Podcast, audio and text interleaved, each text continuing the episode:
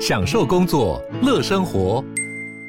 就算不在办公室，也能从容应对线上会议。HP Dragonfly 透过专业的 HP Presence 设计，内建降噪及会议快速键，搭配清晰的 Bang & Olufsen 音效，增强音讯及视讯功能。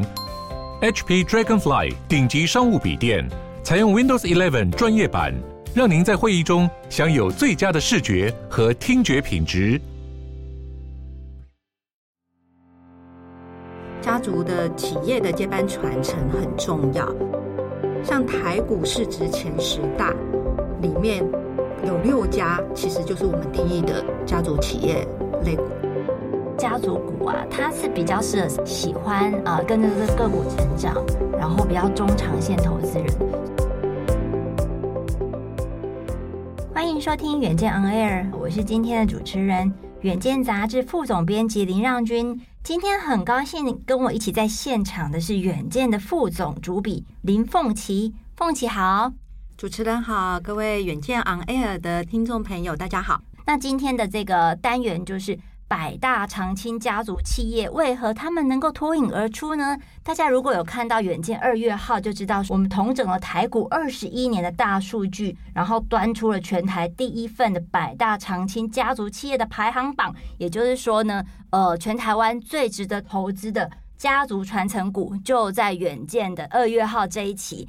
我们长期耕耘这个家族接班传承的议题哦，今年已经是第五年，为什么？家族的企业的接班传承很重要，给大家一个数字哈，在台股一千七百多家里面，有超过七成都是家族企业，我们定义的泛家族企业类股。所以等于说，你每十档股票里面，反正你左挑右挑，你一定都会不小心买到家族企业的类股的泛家族股，一定就会碰得到，对不对？对。那大家就好奇啊，那哇塞，那个一千七百家里面。超过七成都是属于泛家族股，那所以你怎么去定义这一个呃泛家族股啊？好，呃，首先呢、哦，就是说我们这一次的这个定义是跟着这个世界，他们作为很多学者在研究这个家族企业的这个趋势，还有它接班传承的议题，所以我们是跟着这个国外的很多研究学者去去找出这个大家比较广泛定义，比如说它的创始股东家族持股至少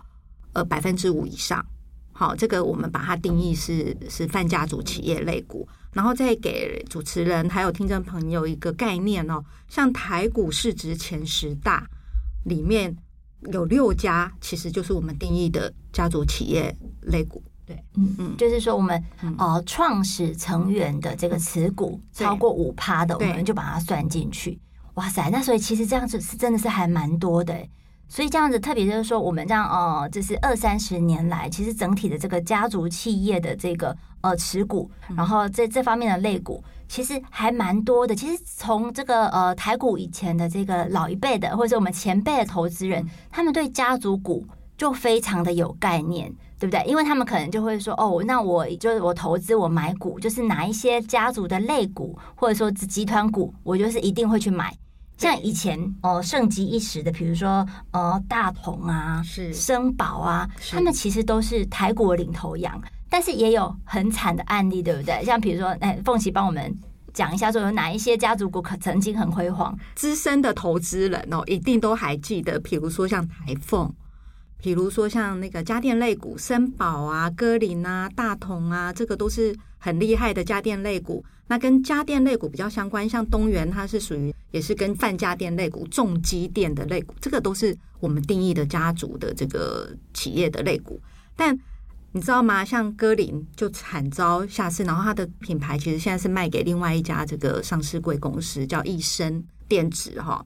就是你看一个家族企业经营的好不好，就很明显。那像大同，它就是从市值一千。在十几年前，它市值还有一千五百多亿，现在就整个一路往下滑。然后这个完全都是因为跟它的接班传承有关。我们就拿台达电跟大同来做类比好了。像台达电在呃十几年前，它的市值还是远远输这个大同的，但是短短十多年，整个天南地北这个差别，就整个翻转过来，对，对不对？对，台达电这一次是在今年年初的时候是进入这个台股市值前十大，哦，它市值一度超过七千多亿哦。对，而且就是你会发现到说，哎，同样都是呃，比如说可能是范家族持股在经营，但是呢，其实他们的这个呃接班的成绩或者是转型的成绩就很不一样。像台达电的话，它可能就是呃已经不只是本业，它可能比如说 ESG 的概念，好，哦，这种永续的。这个呃转型，他们也做得很好，所以就是说他不止开枝散叶，然后在后续的这个呃经营，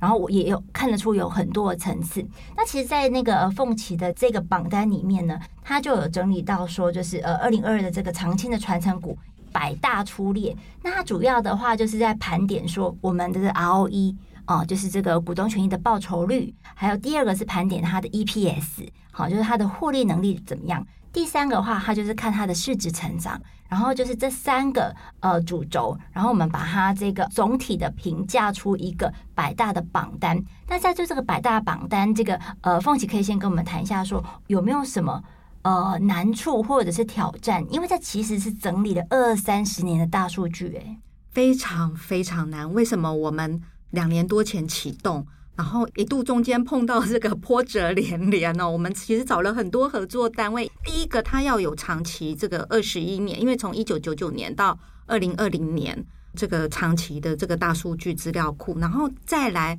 他要可以去定义，他要很清楚知道这一家企业它的原始创办股东家族还有持股百分之五以上，就是说他要非常很清楚这个里面这个一个是资料库很难。第二个是我们要去定义，它是要一个非常专业的团队去做这些定义，然后再去呃把这个长期的一个资料跑出来，然后再去做一个排行哈。所以这个我们中间一度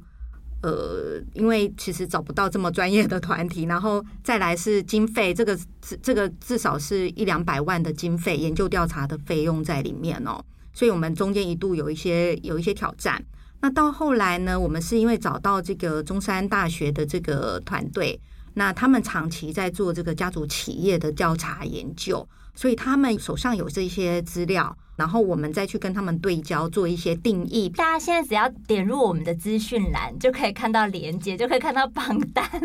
对，这一份，然后我这个调查出来之后，真的，我们调查团队就说。哇！你们这样子，我们累积多年的这个，就一次全都录都大公开了。对，真的是太值得，这真的是黄金的那个。对，所以其实中山大学就一起一起跟我们做功德，就对了。对对，真的这一份真的含金量很很多，我很多朋友，对我们的这个不只是家族接班传承，包括说投资大众，他也可以把它当成一个长期布局的一个标的来看。因为像我自己，我本身。我就是很没有办法每天都盯着盘中盘后的走势在看，因为我时间有限，所以我自己在做调查的过程，我就觉得哇，这一份真的是非常值得，然后有一些很关键的指标。我们的呃调查团队都帮你找出来。嗯，那这样大家就很好奇啊，那到底呢，什么样的企业才可以在我们的这个长青传承股的榜单上面？那其实凤琪呢，哎，我来剧透一下，他其实就有采访这个和泰苏存新董事长，然后台达电的郑平，然后金华酒店的这个潘思亮董事长等等的这些，他们其实都是属于这个二代或者是三代的这个接班人。那他们呢，到现在这个家族的企业都营运得很好，而且不断的从危机当中去转型。我们这次采访的这三个个案也都很经典，都是他们同产业里面的龙头跟那个领先者哦。而且我必须要跟大家讲哦，一家企业要活过三十年已经很难得了。但是呢，像和泰汽车，它其实是一家七十五年的企业。那台达刚过五十年的生日。那金华就已经是超过三十几年的企业了哈，而且在给大家一个给大家一个数据哦，就是说，其实全球啊，就是如果你活得过五年的新创公司啊，其实不到百分之一耶，没，就是说九十九趴可能会阵亡，对，所以就是说，你这些家族传承苦，就是更显它难能可贵，二三十年甚至是百年，它有办法再继续传承下去，对，而且它是持续在它的产业领先哦，然后一直在创高峰，你看台达电。它从原本呃呃三十年前，它市值只有四十七亿，现在是七千亿。你想想看，那个落差，三十年翻了好几，已经无法想象了，就是天跟地的差别。对对对，对已经不知道几倍了。那我们分享一下，像和泰车，它原本只是一个这个，它是一家七十五年的企业哦，但它原本其实只是一家贸易商行。那它其实已经到现在这个现任的这个苏存兴苏董哦，他大概五十岁出头，也是中壮年而已。那他其实已经是和泰车的第三代接班了。那和泰车的每一代的这个掌门人，他们都。呃呃，很勇于突破，然后让他们的企业在一个危机中去去做一个转型，然后再创高峰。像现任的这个第三代的这个呃呃接班人，现任的总经理苏存兴，大家都知道和泰车它是卖车，然后做售后服务，但他现在在做的转型布局，他是要做移动服务。那什么是移动服务啊？或者是我们说的这个未来移动商机啊？好，其实大家有没有发现？最近这个假日开车到景点，很多都是 iRent iRent 的车，有有有。对，然后我也惊人的发现，像我最近就是重度的这个 iRent 使用者。为什么呢？因为我可能出差的时候，我不想开长途，比如说我从呃台北到高雄，我就搭高铁，然后到高雄之后，我就直接这个哎，现场有哪些这个 iRent 的车，我就直接点开 app，然后下定，然后开了就走。那这样不就没有人买车了吗？对，没错，这个就是关键。为什么和泰他勇于做这件事？我们采访这个苏存先苏苏董，他说：“与其等着别人来革我的命，我都已经看见未来移动服务是一个浪潮，一个趋势。现在年轻人他可能用车的习惯跟我们过去是不一样的，跟我一定要自己拥有一部车是不一样。我可能今天我想要用休旅车，明天我想要用跑车。”然后天，我可能商务需求，我需要用这个商务的这个这个比较顶级的商务车去接送客户。那我这样不是一次要买三部车吗？所以他们这个已经看到未来的这种这种使用车辆的趋势是不一样，而且这个移动服务就是呃喜欢不一定要拥有，然后甚至我喜欢多元的这种趋势的浪潮下来，所以他们干脆自己提前去布局，就是每一个需求节点，它只要满足你给你你想使用的车子或你想要的车子，你需要的车子就可以了，不一定要真的卖一台车子给你。我就是把我本来是卖车给你，但是我现在把它倒过来。我是看到人们买车的用意是什么？为了移动嘛。好，那我现在是直接对准了你移动的这个目的跟需求，我去满足你这个需求。嗯、所以他们，但其实那真的就是一个革自己的命的这个转型的过程。哎，就是可以知道说，那我要说服我的老一辈的股东或者是董事会，应该很难吧？真的很不容易。就是说，你知道他们卖车还是他们还是最大的车商嘛？哦，台湾的八成以上的。计程车都是和泰和泰在提供的哈，那台湾的他们市占每年的这个国产车的市占也都是超过四成以上，所以这真的很难。我卖车还是很赚钱的当下，然后我另外推出一个服务，那这个服务是鼓励，甚至有一点变相的，就是说我提供你很方便的移动的服务，你可能不需要买车。排挤到我现在既有的成长曲线，对对对，但是其实非常的有趣。他们这个服务推出来之后，他们当然是。呃，因为是日本，他们是很受日本文化的这个这个影响的，因为他们是丰田企业相关的嘛，哈，有有投资入股的，对所以他们在都是从这种小型的范围去去尝试，然后做出这个成绩之后，他们发现非常惊人，他完全没有排斥到，就是互相没有抵制，他的移动服务的需求是上来的，很快的上来，但是他同时卖车也在成长。这表示市场的很大的一个需求是没有被满足的，然后他们大胆的推出这个移动服务的这个这个新的这种商业模式之后，反而去填补了这个需求。嗯，对，我觉得这个是还蛮关键。然后关键的是，因为他是家族企业的第三代，然后他可以愿意去布局更长远的未来。这个可能是三五年可能会看不到获利，但是因为他是一个家族企业，他们为了一个家族企业的永续经营。他会相较于一般的这种呃专业经理人，他有绩效的呃压力之下，家族企业的成员他会更愿意去布局一个比较长远的投资。比如说，我知道它十年后会是一个一个趋势，那我愿不愿意在十年前就布局？哦，他其实和他也布局他自己的数位支付诶，然后那个移动服务生态圈，哎，我觉得他们现在都已经变成把自己当新创了。是，这个也是主持人浪君讲到一个非常关键的重点。所有的企业，它要可以永续，像和泰车，它要走过七十五年，然后一直创造高峰。他一定要有新创的灵魂，就他要不断的勇于突破，甚至是打破自己过去的成功的经验跟模式。哎，我看这个 ROE 跟 EPS 都是二十几块，惊人，很惊人，非常的惊人。对，那我们讲到台达，其实就是呃，这个台股投资人应该很熟悉了哈。其实台达电它它的正品执行长哈，他其实也算是已经接班了，接班十年来。就历经三度的转型，其实都是在危机当中去做一些转弯。他的故事是怎么样？哦，讲到台达哦，与其说他是一个家族企业成员哦，他其实是更像是专业经理人，因为他也是历经里面很多磨练跟那个 被有做过跟我们传统想的这个家族企业不太一样。对，他其实是做出成绩，他是从这个很基层的的这个产业线做起的。很有趣的是，台达他现在在电动车的布局好像超前部署哦，做的很成功。很多同业才，比如说像同业光宝啊，它可能正要切入诶，但台达早就已经布局十几年。可是再回过头去看，呃，大概三五年前哦，如果大家还有资深的投资人还有印象，台达那个时候是被资本市场看衰的，嗯、因为。呃，电动车大家知道，像像特斯拉到现在，它可能卖车的本身都还不赚钱，它赚的是另外一个部分哦。嗯、所以你要勇于去布局，然后呃，要要去承担那个可能呃，不只是就是法人啊，投资法人他们会去挑战你，哎，为什么投资这个新的事业这么久，一直都没有获利啊？那自己的董事他也要面对这个董事会的一个挑战，因为你每年都是要成绩的 review 嘛，你要去检视你的这个成绩单，你的经营绩效好不好，这个是很现实的。那正平跟他的这个接班梯队，他们其实是是四人小组接班，这个也跟这个这个创办人台达的创办人有很很高的睿智有关系。他在这个接班的布局上，他不是采用单人的这个接班，他是用梯队接班，然后里面是整个整个团队接班的方式去去 run。所以他们就是达成共识，我未来的方向，我就是要做电动车。我已经知道它是一个未来的势必的趋势。那我要不要忍受长期十年的亏损，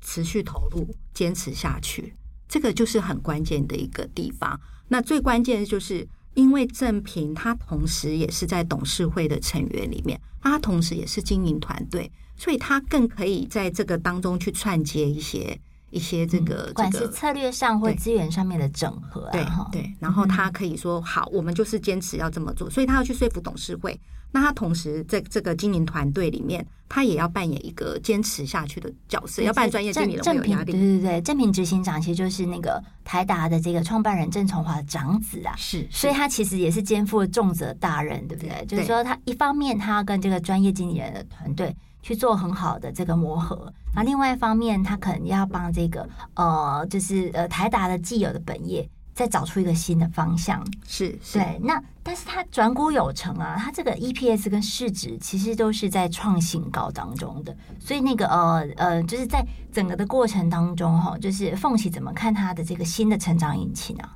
？OK，呃，其实正平很有趣，我们在采访的过程，我们一直觉得哇，台达这两三年整个。就是突然从一个被看衰，然后呃法人都是卖卖股，表示表示看衰它的这个状态之下，突然整个一个电动车的浪潮，大家觉得时机成熟，突然这些法人又纷纷回来，然后把它的这个 这个市值推高上去。但是我们正平他们其实正平执行长他其实非常的本人非常的谦虚低调，非常的务实。他其实他们的 ROE 已经做到呃平均是十七以上了哦，他居然跟我们说。他的目标是至少要二十，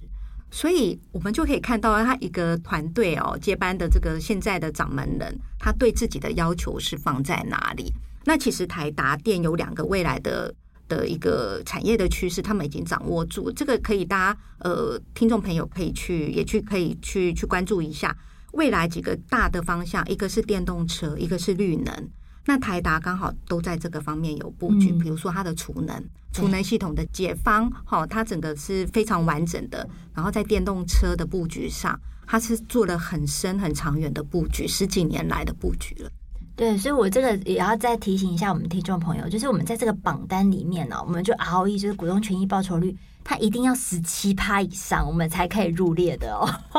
我们也是要求很高，我们排下来也是要求很高的。对，没错。对，所以有其实有很多的这个呃，这个知名的企业都被我们剔除。哎，比如说呃，不能讲，这个嗯不好说。那金华酒店这个潘思亮的董事长，他其实是不是有一些这个新的投资朋友不知道，他其实是家族的企业，对不对？但他其实已经到了，哎，现在是二代，对对不对？他，他算二代嘛？认真来讲，他如果以他的转接班的这个转换的，他其实都算三代了。哦，对，其实一般大家都不知道金华是家族企业，其实它很有趣哦。呃，金华的这个原始的创办人是潘思亮的父亲，跟这个过去可能一个很知名的企业哦，现在已经也不存在的企业，他合股创办的。那潘思亮是在一个呃那个时候呃经营权跟这个股东的结构有一些风雨飘渺的状况之下回来接班的。其实潘思亮他的他原本是这个美国的华尔街金童，本来是。做金融业的耶，对对对，他是对金融业的。嗯、他当初回来有一点就是临危受命啦，哈，回来稳住这个。但他其实与其说他是接班，他更像是创业。因为金华过去大家知道，台湾的很多饭店业，他的琢磨都是资产。我为了开发这一块土地，所以我来弄个饭店业，然后我未来看准它未来土地的增值的这个未来性嘛，哈。但是潘思亮回来之后，他就非常的用这个国外的眼光来看这个这个企业来经营这个，他就用这个轻资产，他就回归饭店的服务的本业去经营，所以他就让这个整个整个金华转股一次，果然他那一次的转股就让他减资，然后把这个变成是更专注在本业，然后我的经营饭店业的 know how，我的服务要怎么做好，变成不是我在经营资产类股，对。所以他就整个让精华转股一次，那时候就上去。然后即便像呃，因为你知道，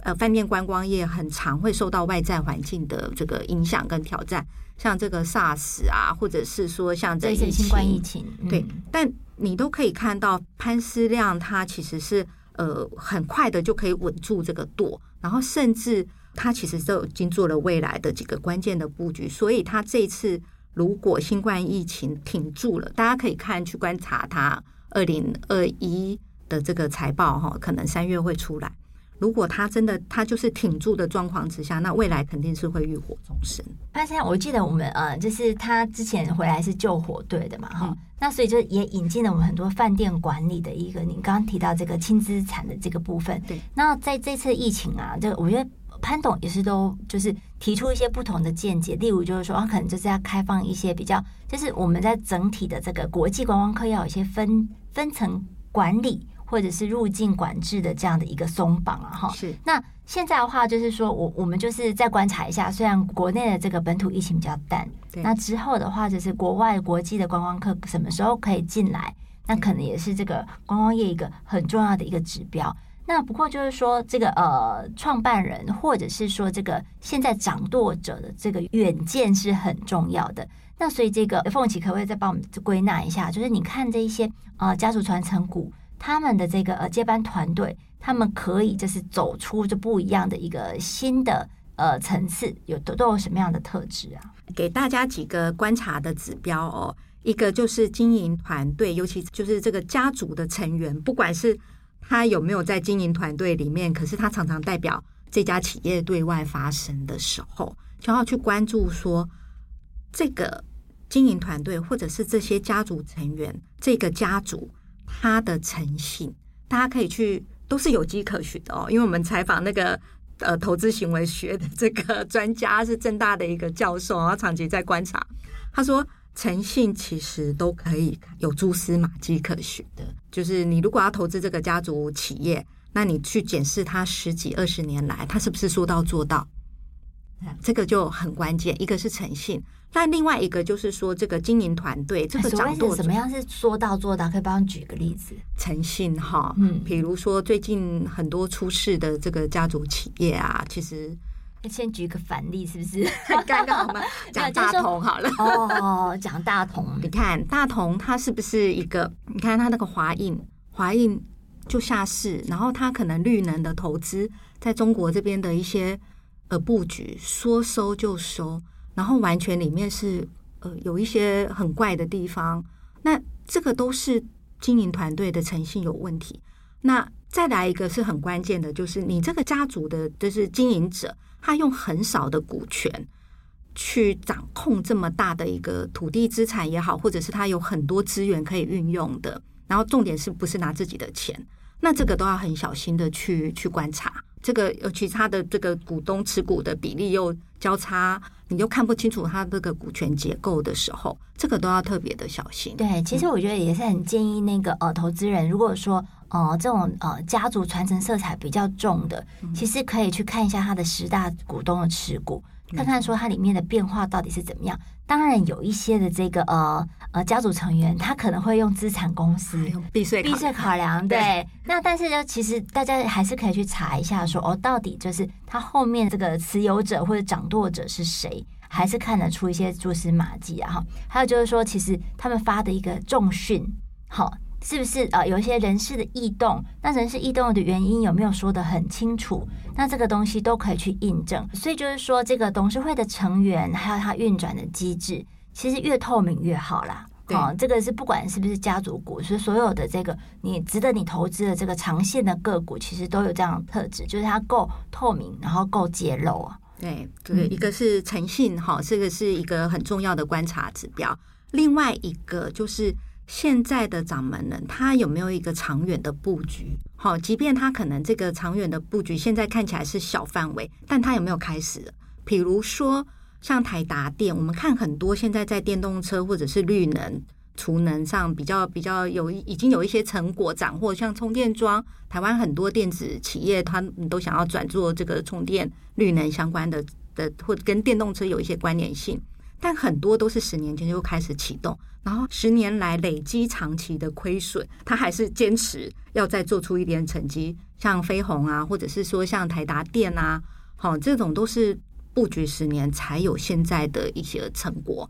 那这个就跟这个呃经营者掌门人他有没有远见，愿不愿意去做一个长远的布局有关，还是说？我自己有包袱，我舍不得放下。我现在还在获利，但我明明知道这个产业它可能已经在走下坡了，但我还是舍不得放下。就是我觉得这个是一个两难。如果说大家真的是想要去看这个传承股，它这一路走来一些脉络，我觉得凤琪在我们这个呃远见杂志里面，就如从投资的观点上面。这份榜单我们可以再怎么样去解读？好，我分享一下我自己个人看得很兴奋的哦。大家如果手边有工具，可以赶快去检视一家企业的 ROE。好，它的 ROE 如果它平均，你不要上下波动很剧烈，这个都比较不是太建议。波动度不能太大了，对，波动很大也也可以，就是你有把握，我在。对的时间点进场，然后对的时间点出场。哦，千万不要太相信自己在这个 买卖时点上面的能力。对，但像我就是一个比较懒人，我希望我买的就是看好它的长期，我不想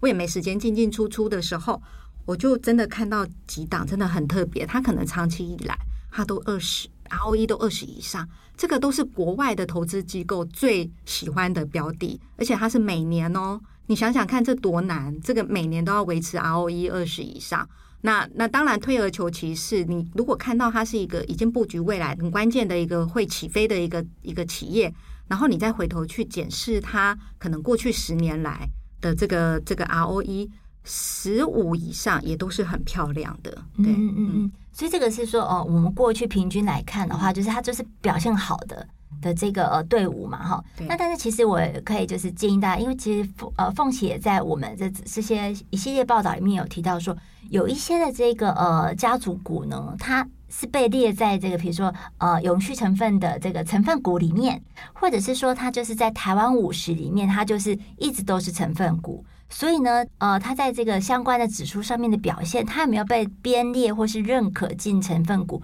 也是一个很大的指标给大家参考。对对，如果说大家觉得买腻了这个台湾五十，想要投资一个很潜力或者是一个，当然你不要只赌一档啦，哈，你当然也是要分散嘛。比如说不，不要 all in 台积电啊，对对对，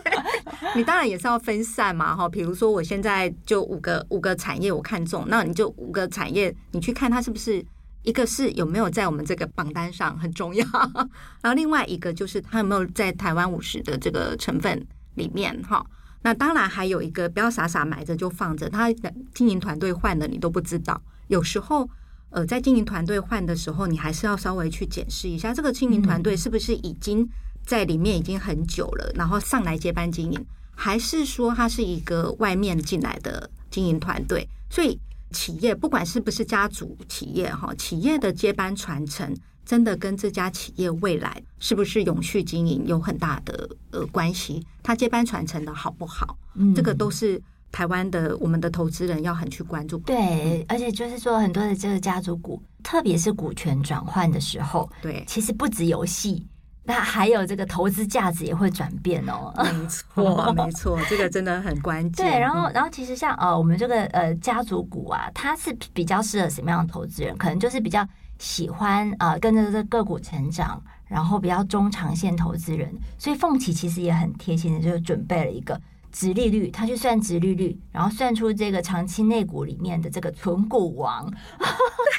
对，因为大家投资就有经验嘛。对，我投资，除非我出场，我才能够获利嘛。我没有出场都不算嘛。但就会觉得，为什么我都没有？这个时候殖利率就是一个让你在过程里面还是有有领股息股利。对，还是可以参与其中，然后一直抱着这样。对，今天谢谢凤琪。那凤琪还没有什么要再帮我们提点的吗？就是要提醒大家，你要投资这个存股哦，殖利率高的进场的时间点很重要，很重要。对，对，千万不要再就赚了这个股息赔了。价差，对，